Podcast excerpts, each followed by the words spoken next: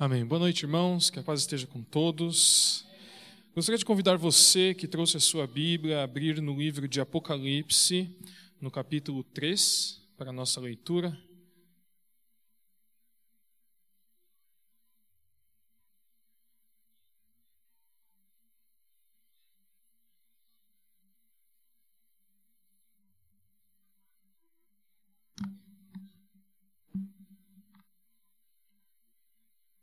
Se você está usando o aplicativo, nós vamos ler alguns versículos na sua tradução já conhecida, mas se você puder mudar a tradução da sua Bíblia para NVT, nova versão transformadora, você vai poder ler exatamente com a tradução que eu vou usar durante o sermão desta noite.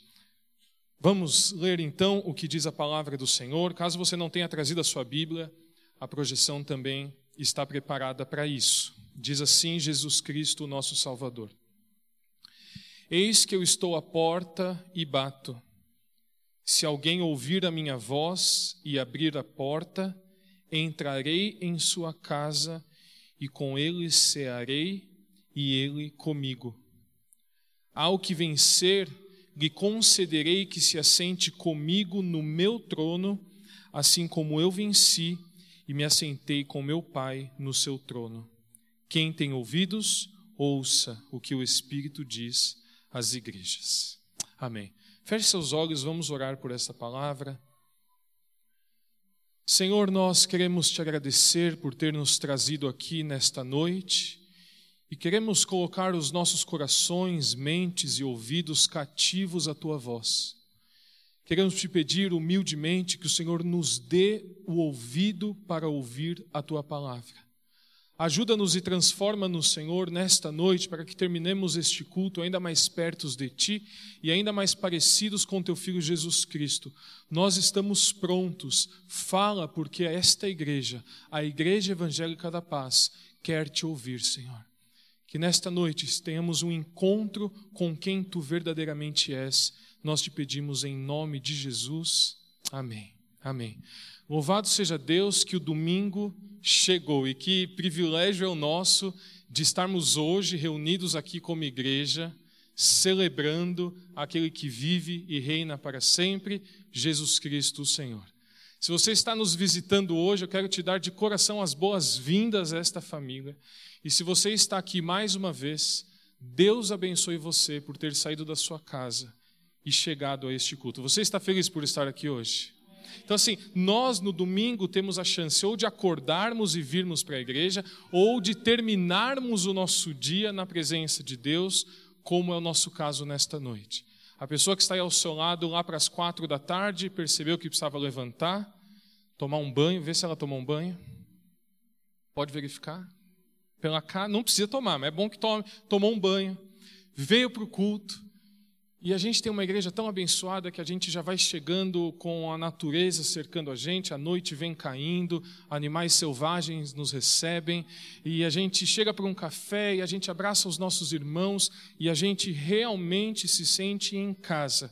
Hoje nós nos unimos não só com esta família local, mas com cristãos ao redor de todo o mundo que escolhem o domingo para se encontrarem juntos com Deus. E aqui nós estamos, glória a Deus por isso. Você sabe que os nossos cultos têm algumas partes que você já está muito familiarizado. E a primeira parte do nosso culto é a parte em que unidos nós cantamos a Deus.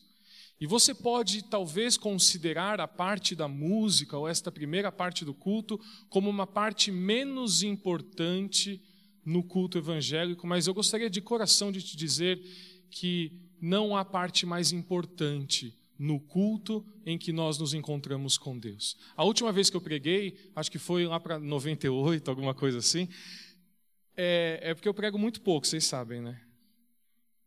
Mas, a última vez que, que eu tive essa chance de, de compartilhar da palavra, nós falamos que a adoração e o culto evangélico é um relacionamento e um diálogo, não sei se você lembra disso, eu lembro, em que Deus nos chama e nós dizemos algo a Ele, e em resposta, na Sua palavra, Ele nos endereça, e nós, em resposta, ceiamos, oramos, e Ele, depois, em resposta, nos envia ao mundo.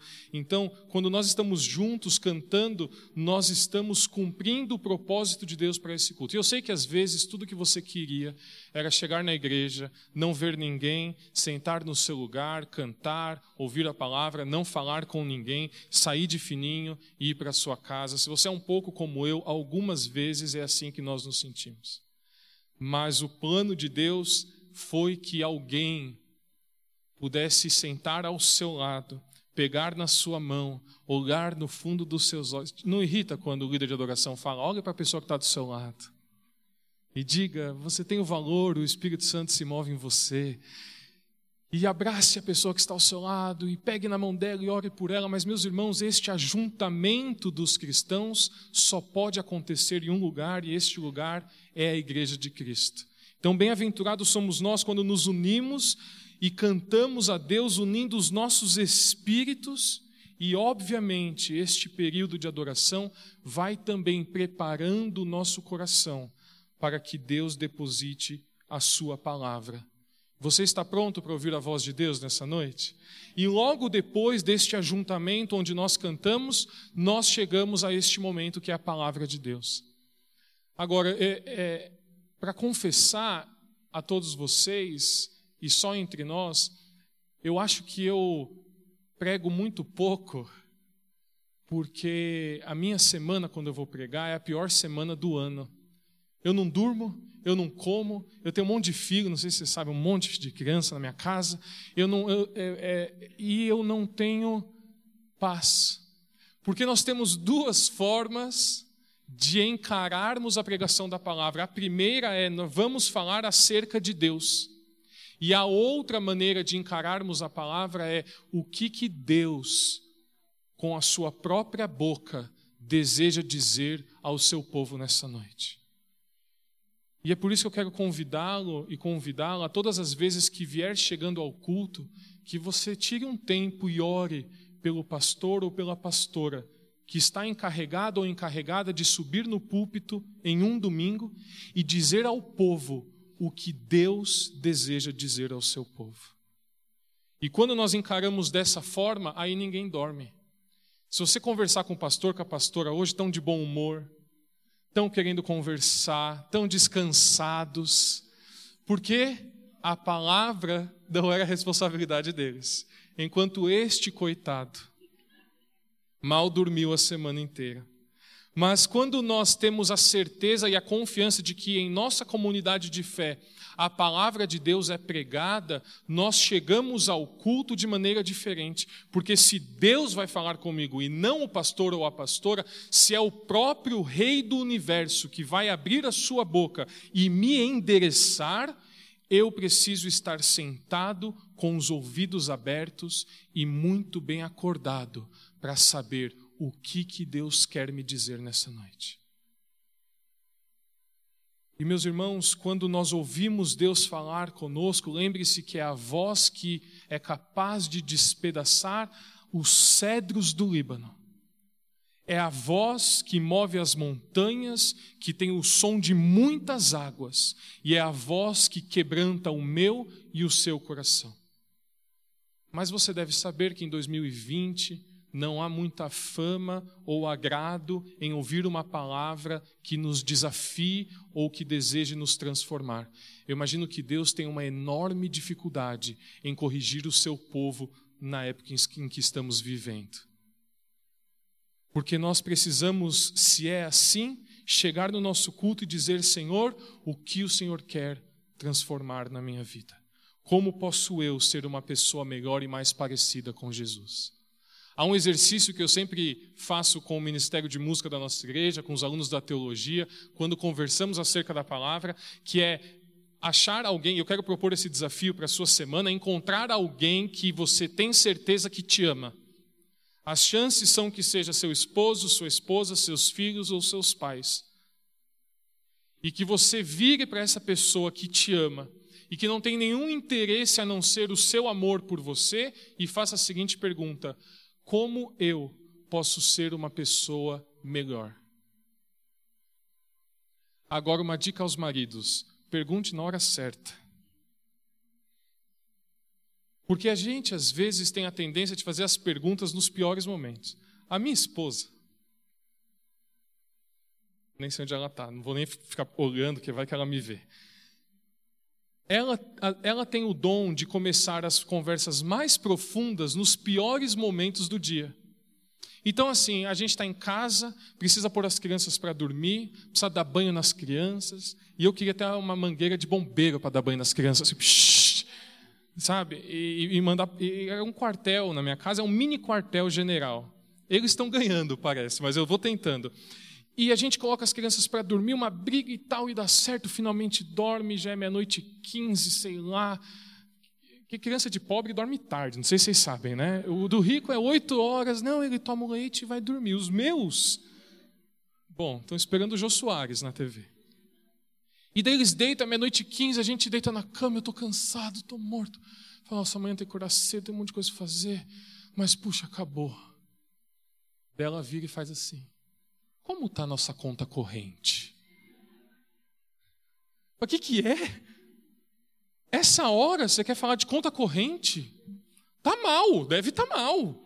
Mas não quero pensar nisso, eu preciso dormir. Vamos esperar o dia nascer, daí as misericórdias se renovam, a gente fica feliz, daí a gente vê o banco, vê essas coisas. Então, quando a gente fizer essa pergunta para as pessoas, como eu posso ser uma pessoa melhor, tenha certeza de que está todo mundo bem. E quando você fizer esta pergunta, a pessoa que te ama, tenha uma certeza, ela está dizendo porque ela te ama. E fique quieto com a resposta. Porque a gente sabe que normalmente quando alguém diz algo a nós, nós temos a tendência de responder: Ah, e você? Ah, mas você não é muito melhor, não. Inclusive, aí começa. E esta, esta é a sua lição de casa. Indo para casa, irmã vira para ele e fala: Como eu posso? Mas você não pode ficar emburrada. Amém? Aos irmãos, amém. E os irmãs tenham a certeza de que seu esposo está descansado e sem sono, o que é quase nunca, né, irmãs? Mas nessa hora você vai fazer essa pergunta. Eu estou dizendo tudo isso porque nós precisamos chegar a Deus e dizer a Ele: Senhor, eu sei que tu me amas, eu sei que tu tens o melhor para mim, que os teus pensamentos ao meu respeito são pensamentos de paz, e nesta noite eu quero saber como eu posso ser transformado pela tua palavra. Qual é a sua opinião, Senhor, acerca do meu comportamento, acerca da minha vida, acerca do meu relacionamento contigo e com os meus irmãos? A palavra tem o poder de nos transformar, mas nós precisamos estar dispostos a isso. E eu oro a Deus em humildade que nesta noite a Sua palavra nos transforme. Amém, meus irmãos? E você sabe que historicamente e biblicamente a resposta da igreja cristã à palavra de Deus sempre foi e sempre será o pão e o cálice. Porque quando nós ouvimos Deus falando, esta palavra sempre vai nos apresentar Jesus. E se você quer um termômetro para saber se a sua igreja tem uma palavra bíblica aos cultos, em todos os cultos, procure Jesus Cristo na palavra. Perceba se os pastores e pastoras estão apresentando o Filho de Deus. E graças a Deus que nesta casa nós podemos dizer sim. A mesa, quando Jesus nos convida à sua mesa, ele está nos convidando a darmos a ele uma resposta, a resposta do que acabamos de ouvir através da sua palavra. E nós representamos e celebramos a história da salvação de Deus. Quando temos o pão na nossa mão e o cálice na nossa mão, nós estamos representando a morte de Jesus Cristo, nosso Salvador. E é importante que nós façamos isso com consciência. Recentemente tivemos uma conversa com o diaconato para que os nossos pães fossem um pouquinho maiores. Porque os pães estavam ficando cada vez mais fininhos. Você percebeu ou não? E você punha na língua e ele psh, sumia da boca. e graças a Deus que os nossos pães agora permitem algumas mordidas.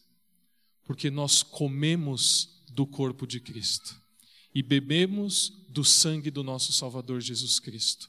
Em resposta a, a palavra de salvação que sai deste púlpito. E é claro que nós vamos participar da ceia do Senhor no domingo que vem, mas eu gostaria de ler com você o que está no livro de 1 Coríntios 11, que é a instituição da Santa Ceia.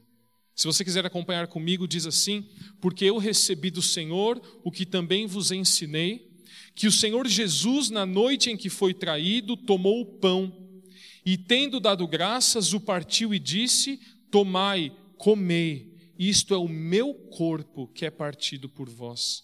Fazei isso em memória de mim.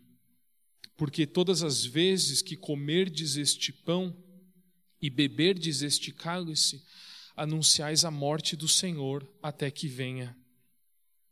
Portanto, qualquer que comer este pão ou beber o cálice do Senhor indignamente, será culpado do corpo e do sangue do Senhor.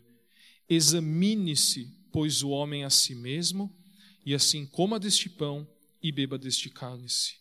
Porque o que come e bebe indignamente, come e bebe para sua própria condenação, não compreendendo, não discernindo o corpo do Senhor. Quando nós estamos à mesa com Jesus, nós estamos mais uma vez respondendo a quem Ele é o Filho de Deus, o Salvador, aquele que nos comprou de volta ao Pai na cruz do Calvário. Agora, meus irmãos, nós sabemos que na época em que vivemos, todo mundo é evangélico, não é assim? Os artistas são evangélicos, os políticos são evangélicos, os cantores são evangélicos, tem até evangélico no carnaval. E nós vamos entrando em uma época em que nós desejamos abraçar todas as partes boas, entre aspas, do nosso Salvador. Nós queremos dizer sim a Jesus quando nós dizemos, Senhor, eu creio que ninguém é por mim, que, que ninguém é contra mim e o Senhor é por mim. Senhor, eu aceito a verdade de que eu e as minhas gerações serão abençoadas por ti. Senhor, eu aceito que a boca do devorador vai ser fechada e as janelas do céu serão abertas. Eu tinha uma aluna que, dependendo do assunto em que nós tratávamos na nossa aula de inglês, falando da Bíblia, me dizia assim: É, eu não concordo muito com esse pedaço da Bíblia, não. E a minha pergunta é: como que você pode dizer que esta parte da Bíblia não serve para mim? Ou eu não gosto desse pedaço? Eu concordo com muita coisa que Jesus diz, mas com isso aqui eu prefiro não concordar. E das duas, uma, e talvez isso até te ajude na sua universidade, no seu trabalho, com os seus familiares, não há quem possa dizer que Jesus foi um homem sábio que Jesus foi um profeta do amor, uma pessoa inteligentíssima, mas não era o filho de Deus. Porque das duas, uma, ou Jesus era louco, ou Jesus era verdadeiramente o filho de Deus. Deixa eu te dar um exemplo. Você conhece o Henri Cristo? Não. O Henri Cristo ou é louco, ou é Jesus. E nós sabemos que o Henri Cristo é eu acho que o Henrique Cristo é? Ah, tá. Só que vai que. O nosso Jesus dizia que ele era o Filho de Deus.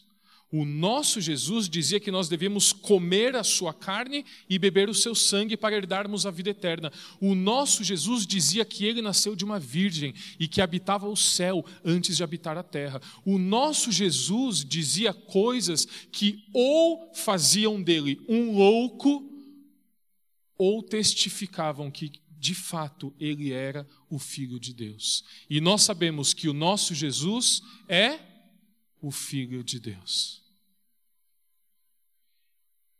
Então, meus irmãos, quando nós nos assentamos à mesa para participar do pão e beber do cálice, nós estamos dizendo sim a Jesus Cristo. Mas não estamos dizendo sim a um pedaço de Jesus Cristo, nós estamos dizendo sim a tudo o que o Salvador disse ser. E quando nós compreendemos isso, nós começamos a tomar a ceia com um pouco mais de cuidado, ou como diz Paulo, discernindo o corpo e o sangue de Jesus. Quando nós comemos o pão e bebemos do cálice, queridos, nós dizemos sim, não só às bênçãos de, de Cristo, mas também aos mandamentos do nosso Salvador. E talvez a gente possa se perguntar: puxa, mas qual dos mandamentos? Quais são esses mandamentos? E qual desses mandamentos de Cristo é o mais importante? E como faço eu para segui-los? E esta foi uma pergunta que o próprio Jesus ouviu e eu gostaria de ler com você nesta noite. Nós vamos ler muitos versículos hoje. Eu peço a sua paciência, porque todo jovem pastor precisa encher a pregação de versículos para ter a certeza de que Deus está falando com o povo. Diz assim: E um deles, doutor da lei, interrogou Jesus para o experimentar, dizendo: Mestre, qual é o grande mandamento na lei? E Jesus respondeu: Ame o Senhor, seu Deus, de todo o teu coração, com toda a sua alma e de toda a sua mente. Este é o primeiro e o maior mandamento. Mas Jesus continua e diz assim: o segundo é igualmente importante. Ame o seu próximo como a si mesmo. Jesus está dizendo àquelas pessoas e dizendo a nós nesta noite: se você quer me seguir, e se você acredita em mim, e se você quer se assentar à minha mesa dignamente, tenha uma certeza: você precisa amar a Deus acima de todas as coisas, mas não se engane, você precisa amar o seu próximo como a si mesmo. E quem diz isso a nós, meus irmãos, é o Filho de Deus. O Jesus que estava em seu trono, digno de toda glória e de todo louvor, cercado por anjos e dia após dia glorificado, e que de repente deseja dar um passo de amor em direção à humanidade. Agora entenda comigo que o filho do Rei dos Reis e Senhor dos Senhores precisava ter nascido no maior castelo e império já criado pelas mãos humanas. O filho do Rei dos Reis e Senhor dos Senhores precisava chegar e precisava fechar avenidas e ruas, e os reis, príncipes e presidentes de todo o universo deveriam viajar, seja lá quanto tempo necessário, para estar lá no dia do nascimento do filho do Rei dos Reis e Senhor dos Senhores. Aquele que estava sentado em seu trono chega na nossa terra e nós precisávamos oferecer a ele toda a realeza e santidade da qual ele era digno, mas aprove ao Pai dizer: Não, o meu filho nascerá em meio à palha. E o Filho de Deus foi rejeitado nos estabelecimentos comerciais. O filho do Rei dos Reis, o próprio Rei que agora habitava entre nós, pouco antes do parto de sua mãe, teve as portas fechadas em seu rosto, porque aqueles donos das hospedarias diziam: Eu não quero os gritos da sua esposa incomodando, incomodando os meus hóspedes. Não há lugar para um parto, nós não somos um hospital. Volte para sua casa. Aqui, esta criança não nasce. E Maria, já com seus nove meses de gravidez, caminhando muito mais do que o necessário, muito provavelmente teve o seu parto adiantado. E quando José, este pai, se pega, ele está entrando num estábulo com cheiro de animais, com fezes de animais, com palha, um lugar lamacento, e ele acaba se deitando naquele lugar e coloca Maria, e os panos para aquele parto foram as suas próprias vestes. E quando aquele bebê nasce, o alívio do pai é que ele estava vivo. Porque nessas condições, mesmo sendo o rei dos reis e senhor dos senhores, aquele pai, aquela mãe já não sabiam se ele nasceria bem. O cordão umbilical do filho do Todo-Poderoso, o próprio rei Jesus Cristo, foi cortado de maneira improvisada talvez com a ferramenta que se usava para trabalhar com aqueles animais. A criança foi deitada num local onde os próprios animais comiam e babavam e vomitavam. E ali estava deitado o Filho do Deus Todo-Poderoso, Jesus Cristo, o Salvador da humanidade. Jesus não teve só um nascimento muito difícil, mas teve uma vida onde ele podia observar como a sociedade da época caminhava de mal a pior. Não bastasse ter crescido como cresceu, nascido como nasceu, Jesus começa a perceber que aquela sociedade era doente, em que aqueles que diziam amar a Deus, diziam amar a Deus, mas no final das contas odiavam as pessoas. Jesus cresceu numa sociedade em que as mulheres eram subjugadas, em que elas não tinham voz e menstruadas sequer na rua poderiam sair. Mulheres que não tinham voto, mulheres que não podiam abrir a sua boca. E não demorou até que o nosso Salvador vivesse na pele e diante dos seus olhos. Uma das mais tristes passagens das Escrituras. Uma mulher é pega em adultério. Mas Jesus logo compreendeu que nesta sociedade o pecado de uma mulher, meus irmãos, valia no mínimo 50 vezes mais do que o pecado de qualquer homem. Porque o homem que estava com ela, quando pega em adultério, foi liberado por seus parceiros, mas não a mulher. Ela foi pegada, foi pegada pelos cabelos, teve as suas vestes rasgadas e foi jogada aos pés de Jesus Cristo. O seu cabelo cheio de pó, os seus pés todos machucados, e no chão ela permaneceu enquanto homens estavam com pedras em suas mãos, para que em nome de Deus pudessem matá-la.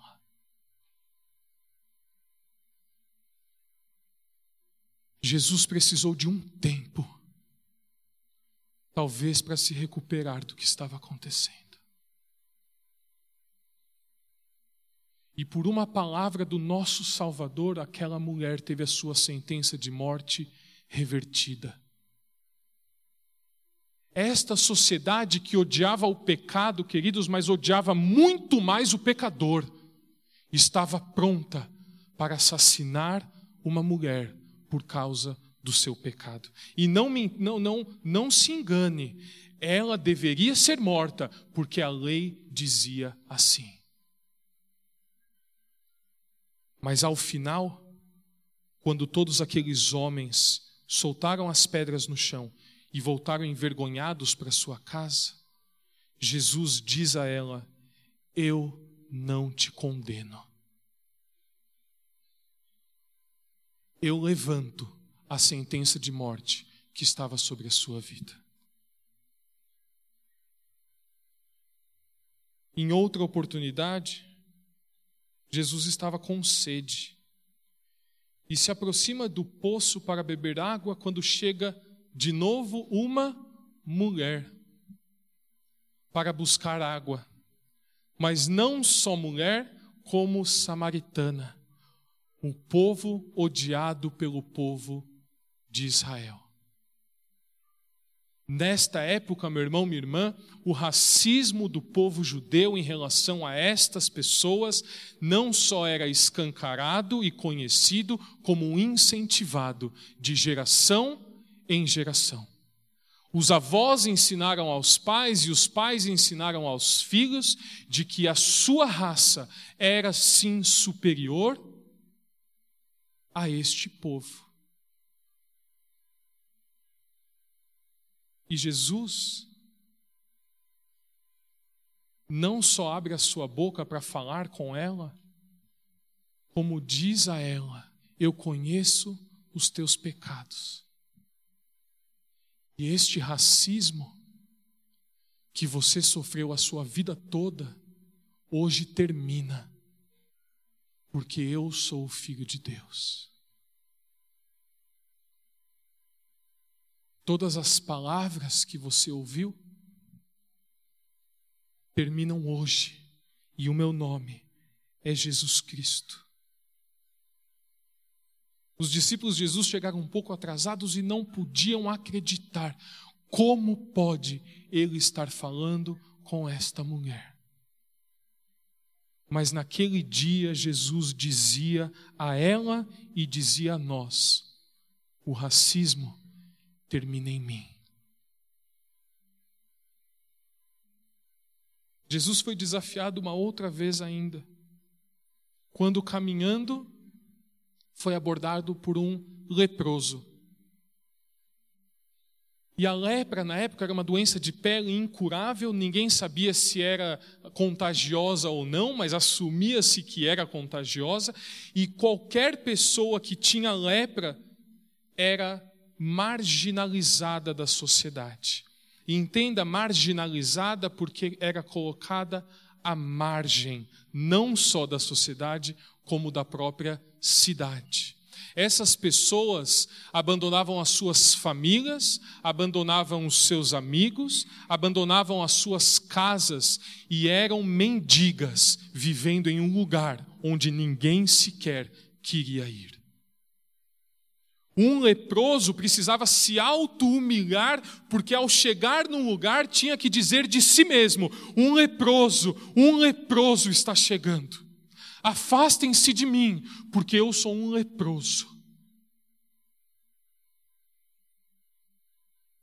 Afinal de contas, a sociedade sadia não podia ser contaminada com a presença de um mendigo doente, sujo, que não tinha onde morar ou comer. E este leproso em particular estava escondido vendo Jesus passar, e ele sabia que teria uma única chance. E ele sai do seu esconderijo e corre.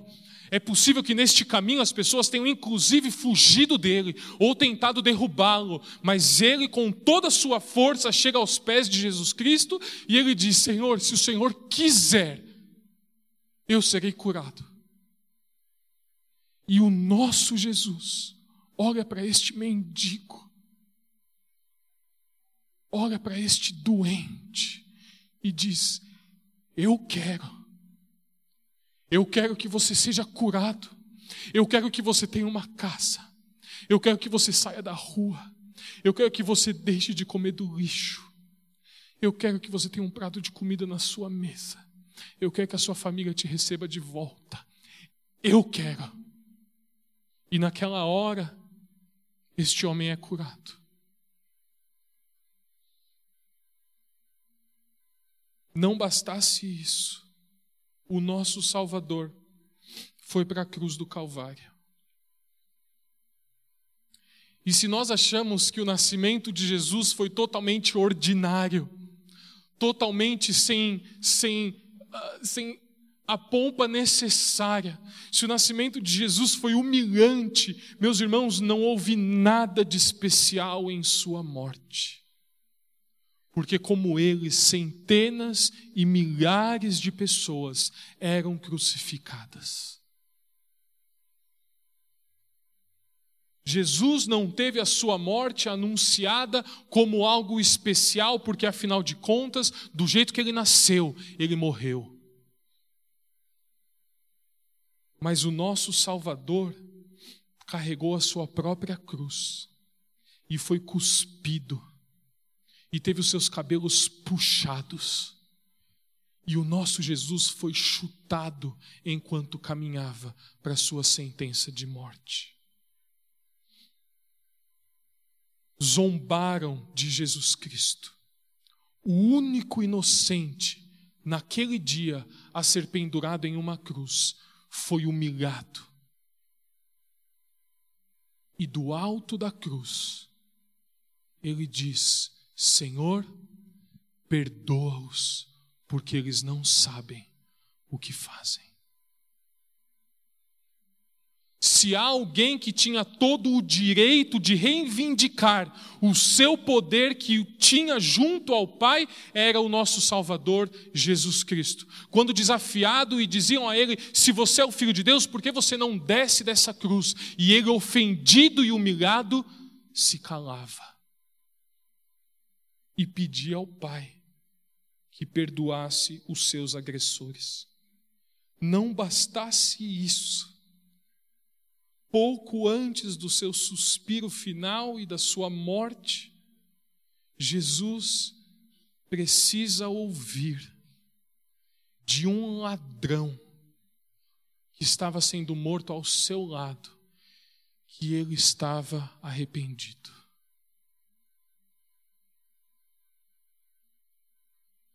O ladrão que estava ao lado de Jesus, muito provavelmente, era o mais violento dos ladrões. Aquele que jogou mulheres no chão, aquele que agrediu pais de família, aquele que invadiu as casas e trouxe terror a todas aquelas pessoas, aquele que apontou a faca e colocou no pescoço de quem ele assaltava. Tem a cara de pau de ao lado de Jesus pedir perdão pelos seus pecados. E na cruz, vira para o Salvador e diz: Senhor, se for possível, lembra de mim quando o Senhor entrar no paraíso. E o nosso Jesus olha para ele e diz: Eu te digo uma coisa, hoje mesmo você estará no céu comigo. Meus irmãos, eu fico me perguntando se tudo isso tivesse acontecido em 2020, se cada uma dessas cenas ocorressem em nosso tempo, eu me arrisco a dizer que a igreja evangélica estaria do lado errado da história. É com muito temor no meu coração que eu me arrisco a dizer que nós diríamos de José, de Maria e de seu filho alguma coisa fizeram para estar onde estão hoje. Porque ninguém está numa situação dessa de graça.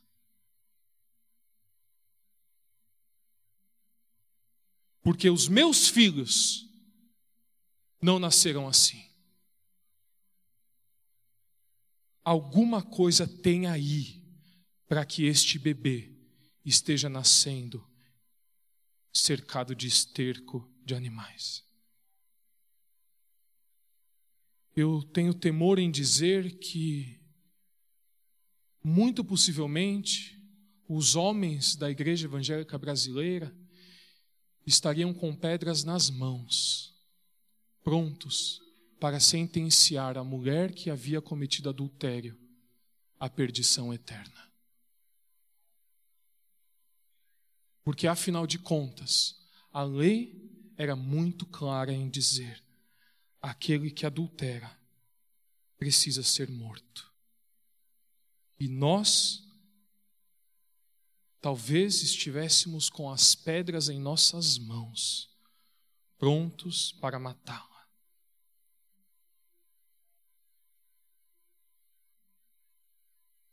Meus irmãos,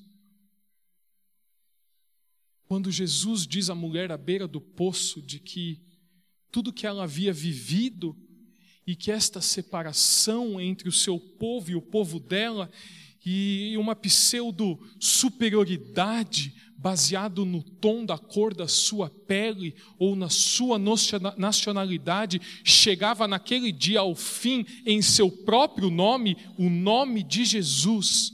É muito possível que nós não ficássemos confortáveis com esta decisão. Eu falo aos meus irmãos negros da Igreja Evangélica da Paz que eu poderia pedir para que cada um de vocês se levantassem hoje para contar a mim experiências que nunca mais vão sair da memória de vocês. Coisas que os seus filhos tiveram que escutar e ainda escutam todos os dias, da boca, inclusive, daqueles que dizem que amam a Jesus Cristo. Porque neste prédio, eu já ouvi um irmão me dizer, apesar de negro, fez um bom serviço. E meus irmãos, se nós formos racistas, e se somos uma igreja racista, nós iremos para o inferno.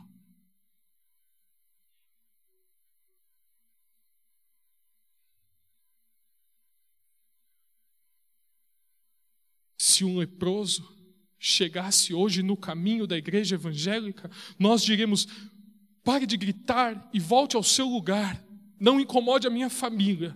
Não incomode o nosso culto, não incomode o nosso estacionamento. Você está me incomodando com o seu cheiro. Você está incomodando o mestre. E Jesus diria a mim, a você: você está ficando louco. Nós estaríamos muito provavelmente entre a multidão que mandava os cegos se calar porque afinal de contas, Jesus estava naquele lugar. E na cruz do Calvário,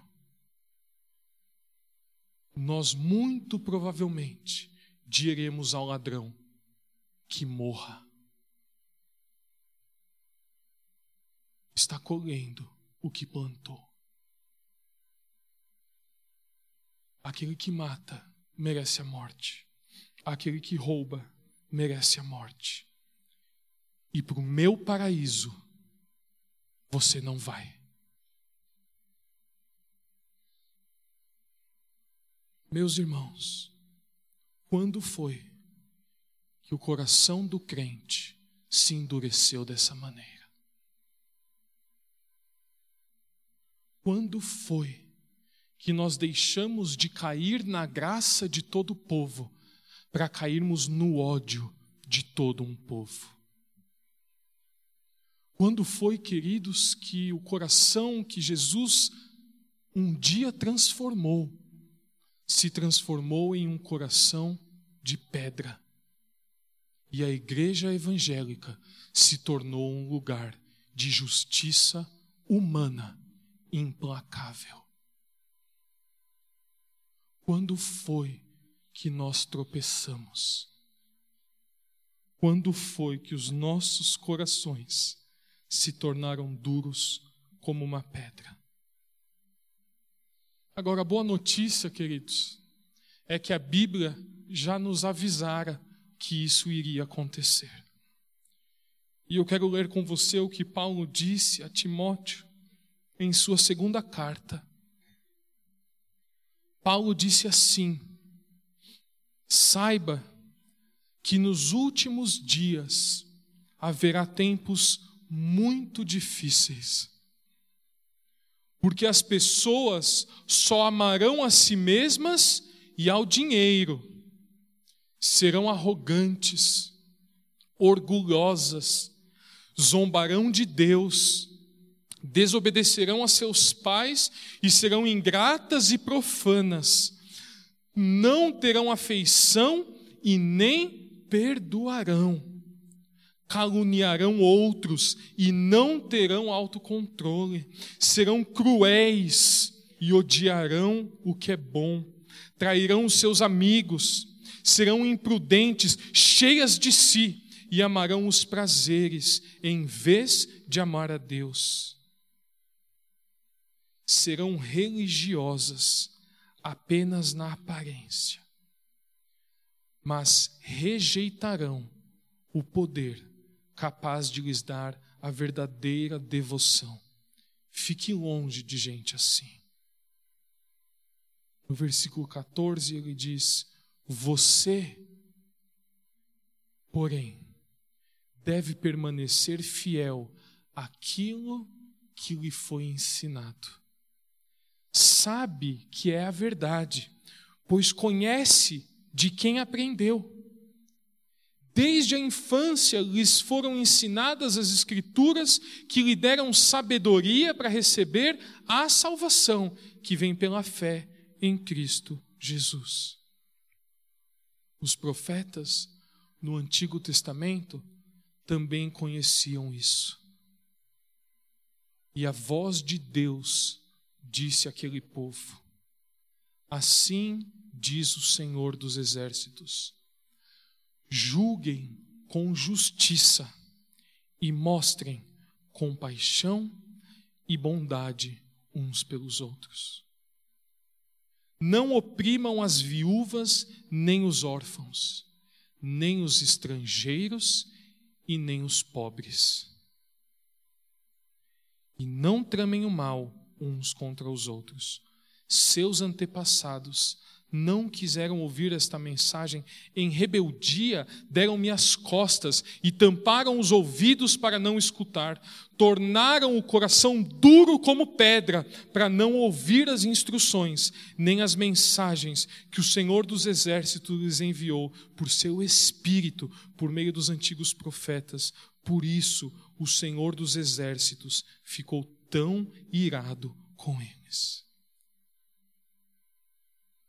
Queridos, quando nós puxamos a nossa cadeira para sentarmos à mesa de Jesus Cristo, nós temos duas opções. Nos assentarmos à mesa de Jesus dignamente ou nos assentarmos à mesa de Jesus indignamente. Quando nós dizemos sim puxamos a cadeira e nos assentamos, nós não estamos dizendo sim somente ao que nos agrada ou aquilo que não nos desafia, mas nós estamos dizendo sim a todos os mandamentos do verdadeiro Jesus Cristo, o Salvador da nossa alma.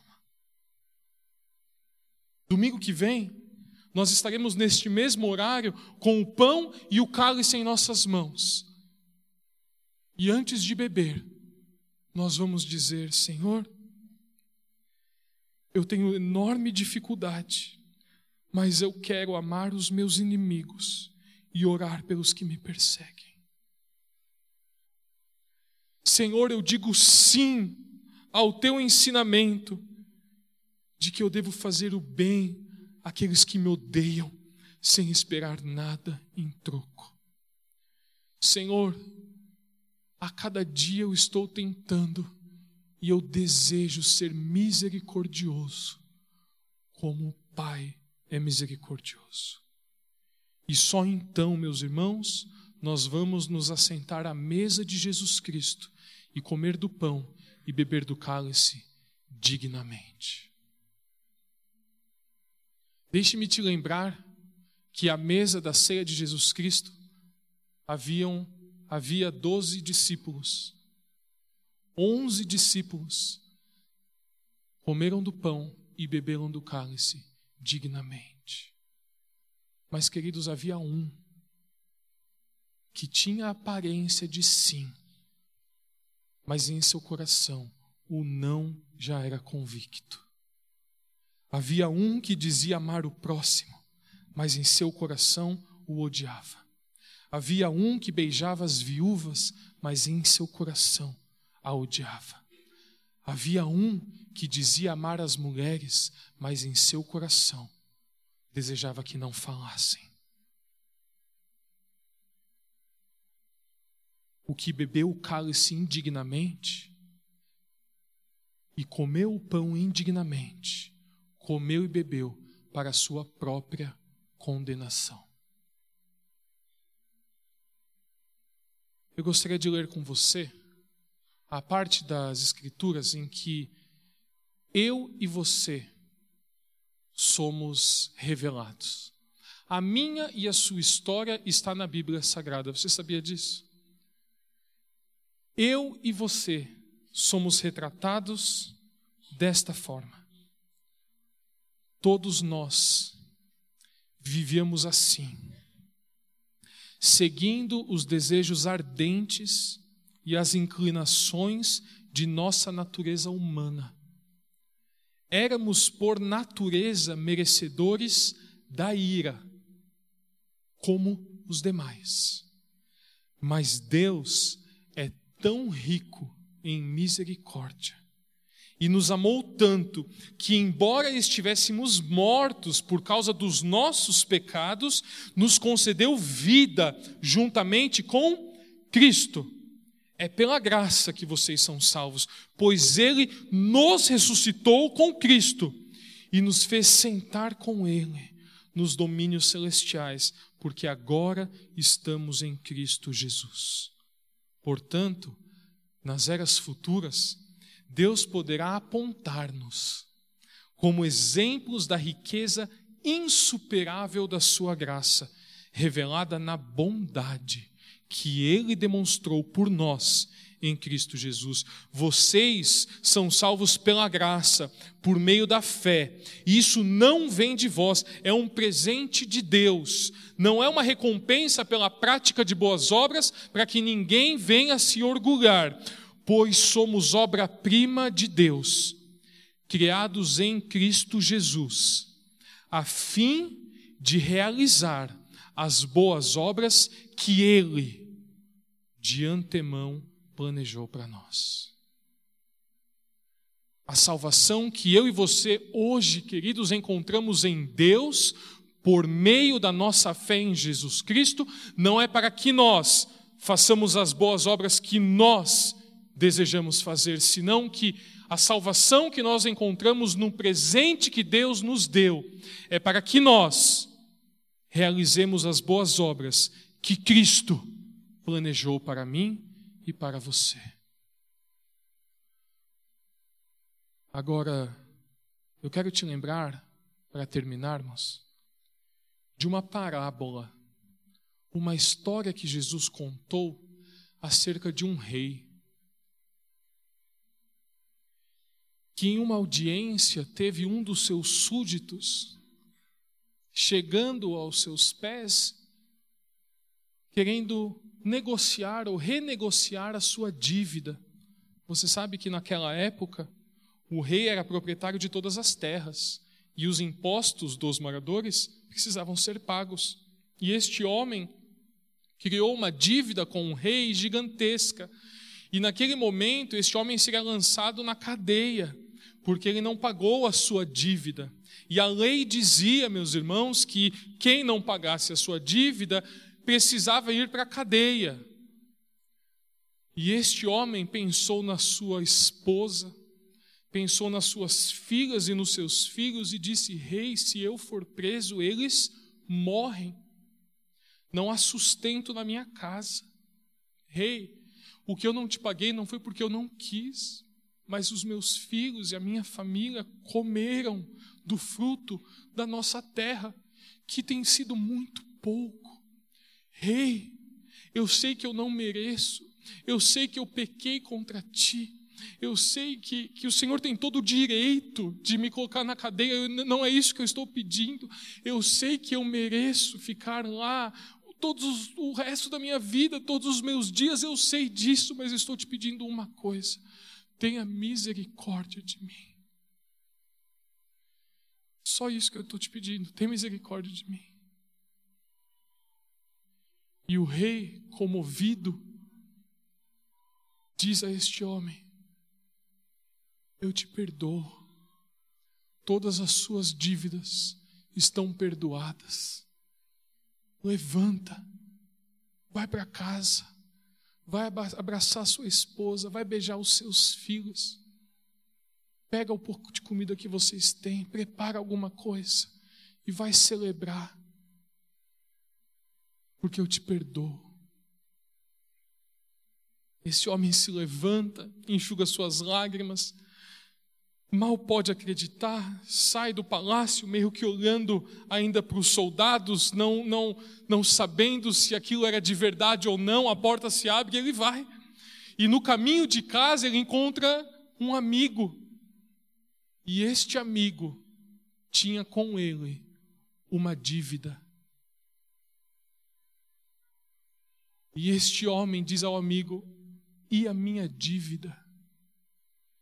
E o amigo diz: Cara, me desculpa. Não é que eu não quero pagar, mas eu estou te pedindo, cara. Tem misericórdia de mim. E a Bíblia diz, meus irmãos, que aquele homem que há pouco tinha sido perdoado, jogou o seu amigo ao chão, o arrastou até a delegacia mais próxima e o colocou atrás das grades. Só que o rei, que havia perdoado este homem, descobriu e mandou chamá-lo. Ao mandar chamá-lo, o rei amarra suas mãos e os seus pés e o lança nas trevas, para que então pagasse a sua dívida original. Meus irmãos, eu não sei quanto a vocês, mas eu não vou chegar no céu e ouvir Jesus Cristo dizendo: Eu não te conheço. Eu não serei aquele que vai dizer: Senhor, eu estava na igreja de domingo a domingo, os meus filhos te servem, a minha esposa te ama eu cantava, eu tocava, até pregava. Eu não vou ouvir Jesus Cristo dizendo: Afaste-se de mim, porque eu não te conheço. Eu não chegarei aos ouvidos do Rei como aquele que vê o pobre sofrer e desvia o olhar. Eu não serei aquele que vê o negro sendo humilhado e não estendo a mão para dizer que as coisas não são assim. Eu não serei aquele que sabe que três mulheres por dia morrem no meu país e eu permaneço calado. Eu não deixarei que o rei fique sabendo que eu vejo a injustiça na minha cidade, com os meus amigos, e eu permaneço inerte. Eu não serei um evangélico que odeia o próximo.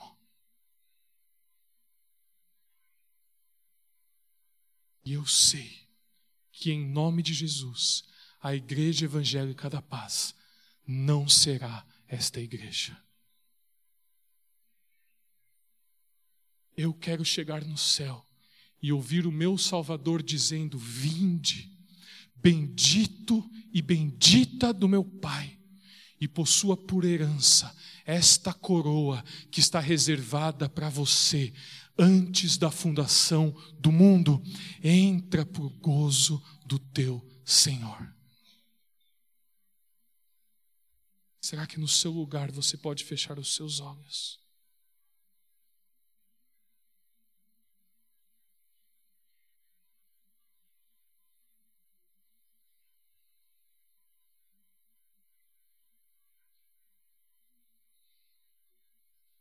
A Bíblia diz que com a medida que nós medirmos, meus irmãos, nós seremos medidos. E o nosso Jesus diz: Eis que eu estou à porta e bato. Se alguém ouvir a minha voz e abrir a porta, entrarei em sua casa, cearei com ele e ele.